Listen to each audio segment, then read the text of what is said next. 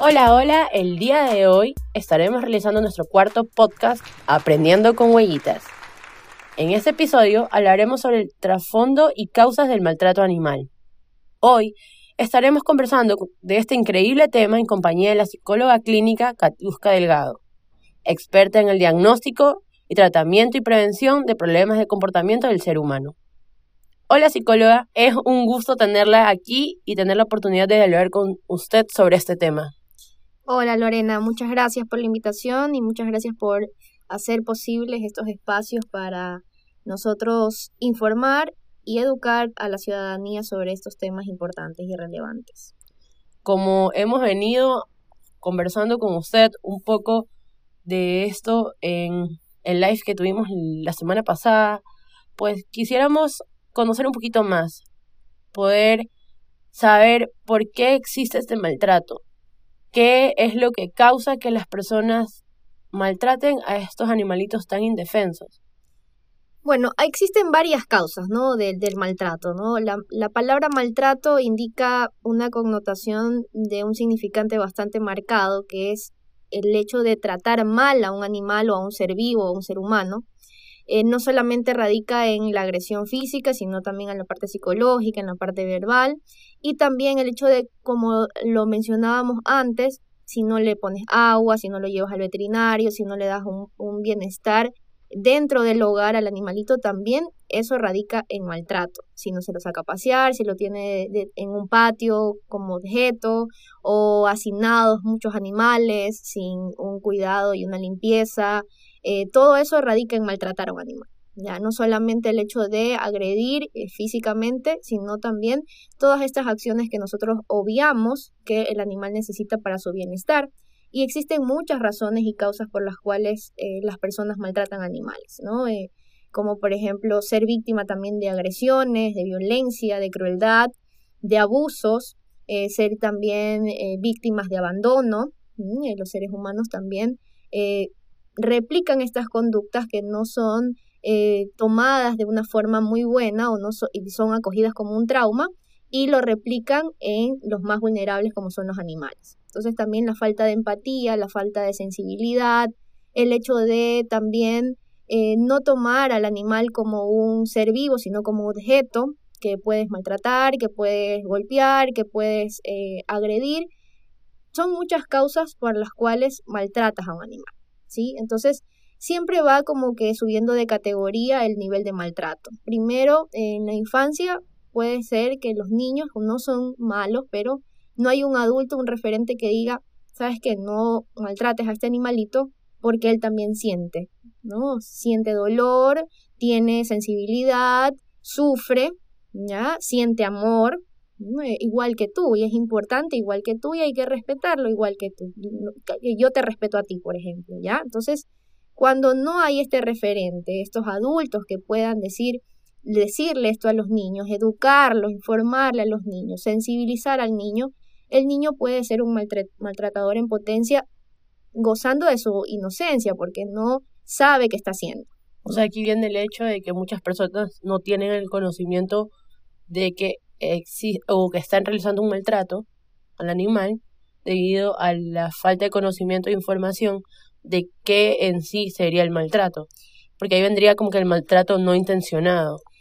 Claro, hay, eh, como tú dices, ¿no? El maltrato intencionado y no intencionado, ¿ya? Pero cuando nosotros no somos referentes para estos niños y decirle eso no está bien, maltratar a un animal no está bien, es como un paso para dejar a libertad de que este niño vaya creciendo con esa indolencia. ¿Ya? Entonces todo radica también en la infancia. Los primeros traumas radican en la infancia, la formación. la crianza. Exacto, la crianza, el hecho de su desarrollo dentro del hogar. Si existe maltrato, violencia, abuso, el niño va a normalizar estas situaciones y va a replicar estas acciones. Entonces, si en un hogar, en un ambiente se genera crueldad, el padre le pega a la mamá, la madre también le pega al papá, los dos le pegan al niño, lo torturan prácticamente con muchos golpes.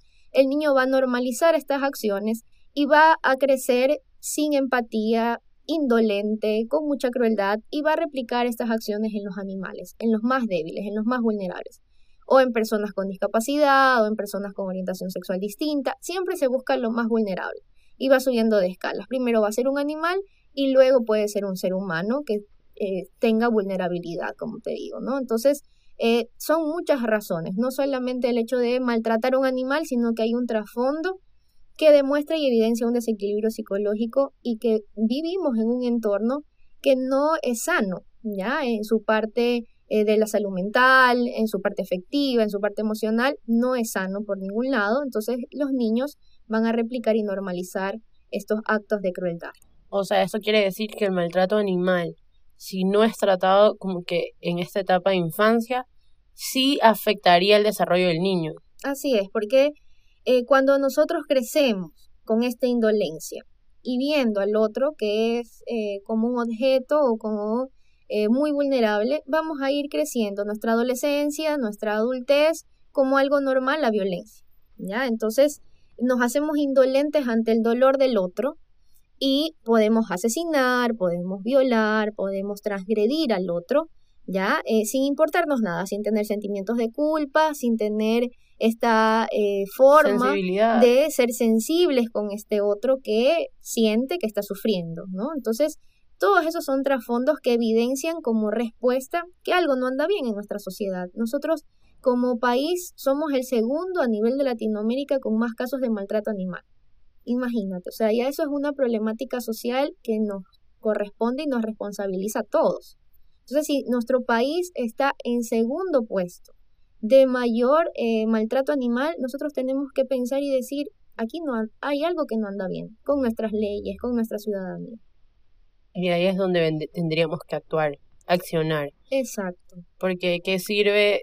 Muchas personas, yo creo que aquí también viene el hecho de que muchas personas creen que porque ah, comentan lo que conversábamos hace un rato, de que hago un comentario, comparto una foto porque el animalito está en la calle, creen que están ayudando.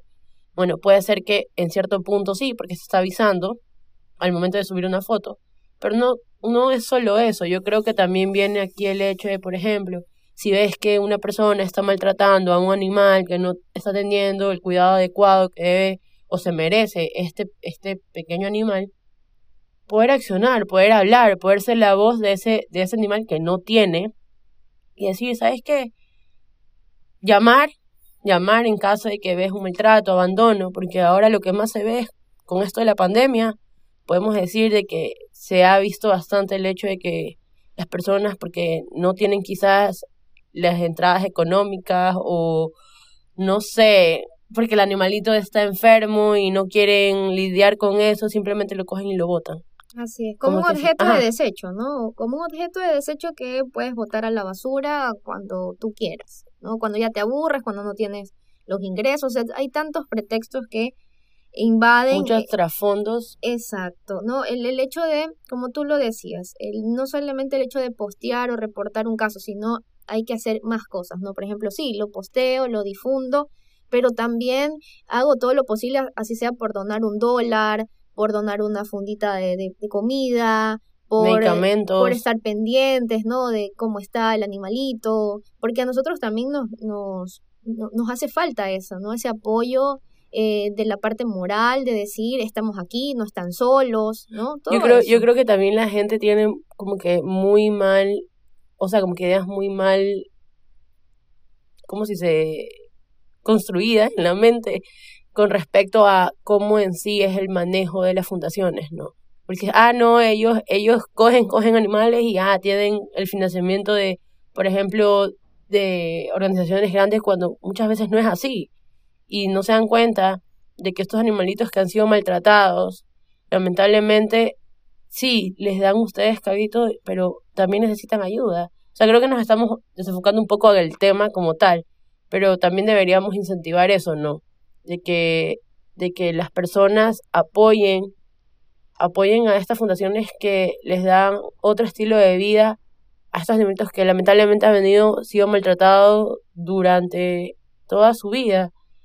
Y accionar, no tanto hablar, sino accionar, porque como usted comentaba, uno, bueno, esto, esto comienza desde el hogar, la crianza que la familia le da, los docentes también son una herramienta para poder también, que quizás en, en casa no se, no, no se trabaja esto, pues en, en, la escuela, en la escuela debería ser, porque debería fomentarse el respeto a estos animales, a estos seres vivos que sienten, que dan amor incondicional y lamentablemente lo que reciben es muchas veces maltrato de parte de nosotros.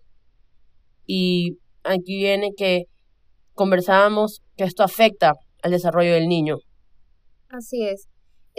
Como tú dices, los docentes, los padres, todo este núcleo familiar son, cumplen roles fundamentales para encaminar al niño eh, con una buena crianza, con una buena calidad de vida, con, con buenos valores, ¿sí? principios de decir no solamente respetar a los animales, sino respetar la vida, respetar la vida las de plantas. exacto, la vida de esos de, de, estos seres que nos acompañan en este mundo, ¿no? Porque eh, todos estamos acá en este mundo compartiendo lo, las vivencias, las acciones y también compartiendo esta forma insensible que se está volviendo nuestra sociedad, ¿no? Este, y es lamentable porque el mayor eh, núcleo como tal de formación es la familia.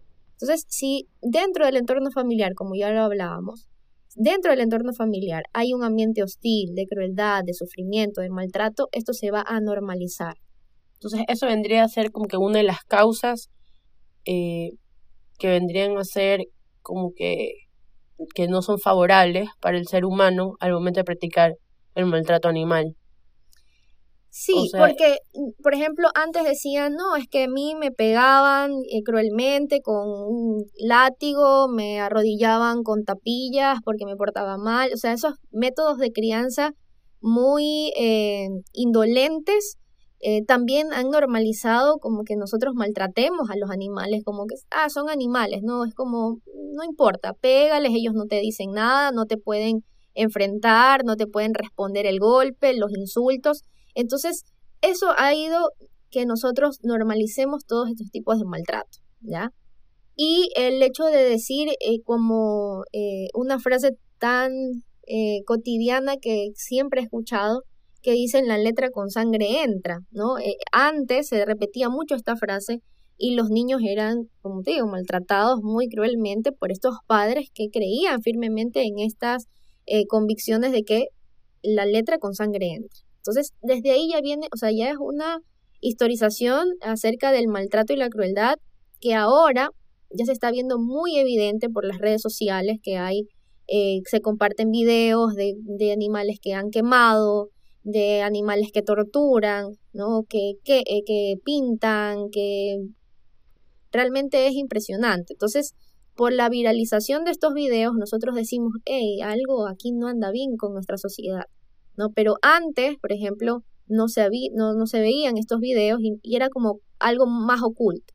Entonces ahora lo estamos haciendo más visible y con el proyecto Huellitas ustedes tienen una iniciativa bastante buena que es la generación G, ¿no? Rescatando con huellitas, que me parece bastante buena porque desde la infancia es el, el punto clave para nosotros decir vamos a formar bien a este niño. Y yo creo que ahorita que comenta un poco el, esto de la generación G, habla también, o nos tratamos de enfocar también de estos animalitos que lamentablemente muchas veces la gente se olvida, aquellos que están en la calle, y sin dejar a los que están dentro del hogar, ¿no? Creo que esa fue la iniciativa por la cual creamos la guía con el fin de que se pueda accionar, como yo le comentaba, de accionar y ser parte de este cambio aunque sea pequeño, así sea dos o tres personas, es un cambio. Así es. ¿ya? Y yo creo que no es tanto la cantidad de personas que lleguemos, sino la calidad de personas que se vayan formando y que vayan dándose cuenta de que se puede hacer algo. No simplemente decir, ok, no, ya, ay, no, pobrecito, ay, no comparto un post y ya. Porque no es eso, sino también dar un poco más de cada uno, ¿no?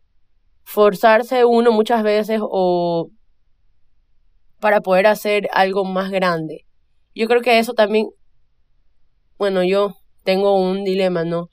De que cada quien, o mejor dicho yo, quisiera dejar un legado.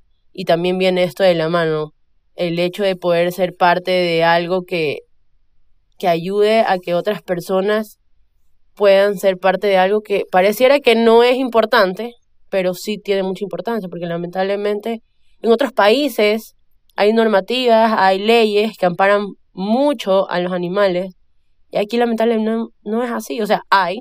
Sí, existen, pero son muy endebles, o sea, son muy eh, sutiles, o sea, es como el Código Integral Penal recién hace casi tres, casi tres años eh, reformuló para que los animales sean eh, considerados animales y no objetos. Imagínate, si estaba en el Código Integral Penal que los animales son objetos en las leyes, ¿qué nos va a esperar a nosotros en la sociedad? ¿no? Entonces, recién cambiaron eso, reformularon eso y fue lo que eh, nos vamos llevando de a poco, ¿no? Estas iniciativas y estos endurecimientos de la ley. Las, ordenanzas municipales también, ¿no? Que han sido cambiadas pues a lo largo de, de, todos estos años y ahora en el 2019 fue reformulada también esta ordenanza de aquí de, del municipio de Guayaquil para que tengan la contravención de maltrato, de abandono, de envenenamiento, de atropellamiento, no todas estas son contravenciones.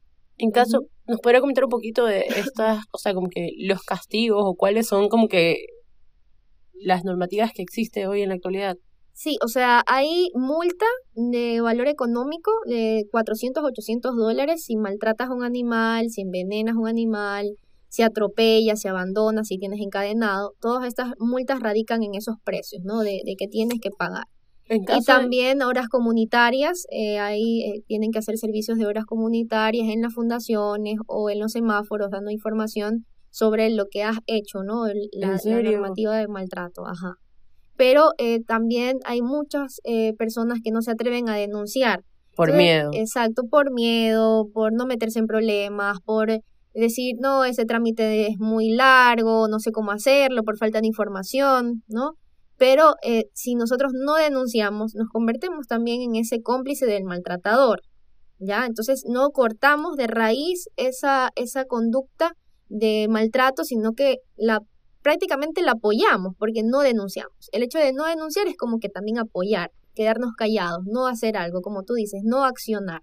No, eh, el hecho de subir un caso a redes sociales no es eh, símbolo de que ya está la denuncia. No, hay que hacer el debido proceso. Ahora hay ventanillas digitales. ¿Qué más quieres? No, ya no tienes que ir al municipio a denunciar, sino que te metes en tu eh, computadora o en tu teléfono a la página del municipio, www.municipio.gov.es, te metes ahí y puedes ahí este, ver las opciones de cómo denunciar.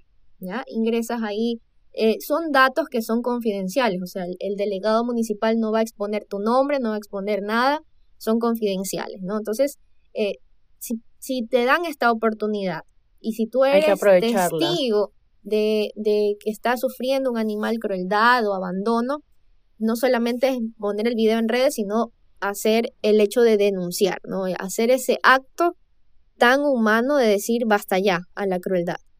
La verdad que esta información que nos acaba de dar es de suma importancia, pero yo creo que muchas personas se han limitado también a hacer este tipo de denuncias, porque el trámite, ay, no, es que no quiero ir allá, ay, no, es que el COVID, ay, no, ya no hay excusas, o sea, aquí ya no hay excusas, ya está todo en mano para que el que vea y vea y quiera hacer algo, pues accione y realice las demandas adecuadas para poder seguir con el proceso que se debe seguir.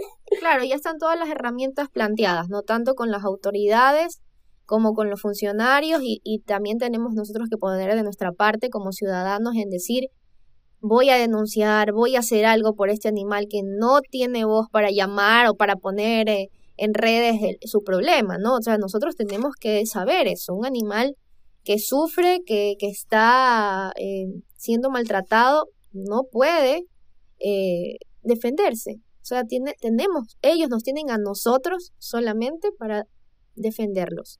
Entonces, eh, eso es lo que también hay que eh, precisar, Lorena, ¿no? El hecho de poner un alto a esta normalización del maltrato. ¿no? Nos llama mucho la atención que esto sea como una forma de respuesta, el hecho también de normalizar el maltrato y la crueldad. No, eh, no nos damos cuenta, pero decimos yo lo, le grito a, a, mi perro, le pego, llego del, de la calle y han roto algo, han hecho alguna travesura y, y, me desquito con él por un día tan terrible que he tenido. ¿no? Entonces normalizamos estas conductas y no nos damos cuenta que tenemos que ponernos a pensar que algo no anda bien con nosotros, no con este animalito, porque ellos, eh, nosotros los mal, malcriamos, ¿no? Nosotros lo, les enseñamos, nosotros somos los, los adultos y los seres humanos razonables para enseñarle o no enseñarle. Entonces el animalito solamente se está adaptando a un ambiente y ahí tú eres el humano responsable que tiene la potestad de educarlo, ¿no? Entonces, si ellos hacen alguna travesura, mm, la culpa no es de ellos, porque ellos no lo hacen a propósito, la culpa es nuestra por no educarlos, ¿ya? Entonces, eh, todo, todos esos pequeños detalles nosotros tenemos que ponernos a analizar y pensar y decir que no anda bien con nosotros, para dejar de normalizar el maltrato en todos sus aspectos, para poner un alto, ¿no? Y decir, eh, basta ya de esta crueldad y basta ya de tanta indolencia. En serio, queríamos agradecerle por toda la información que nos ha podido brindar el día de hoy y sobre todo por el tiempo que nos ha podido regalar para poder conocer un poquito más sobre este tema tan importante muchas veces no uno lo toma a la ligera. Y bueno, para todos, este ha sido nuestro cuarto episodio y sin duda esta información va a ser de gran ayuda para todos nuestros seguidores y sobre todo para conocer las consecuencias y trasfondos del maltrato animal. Y bueno, chicos y chicas, esto ha sido todo por hoy. Los invitamos a seguir a Refugio Pana en todas sus redes sociales.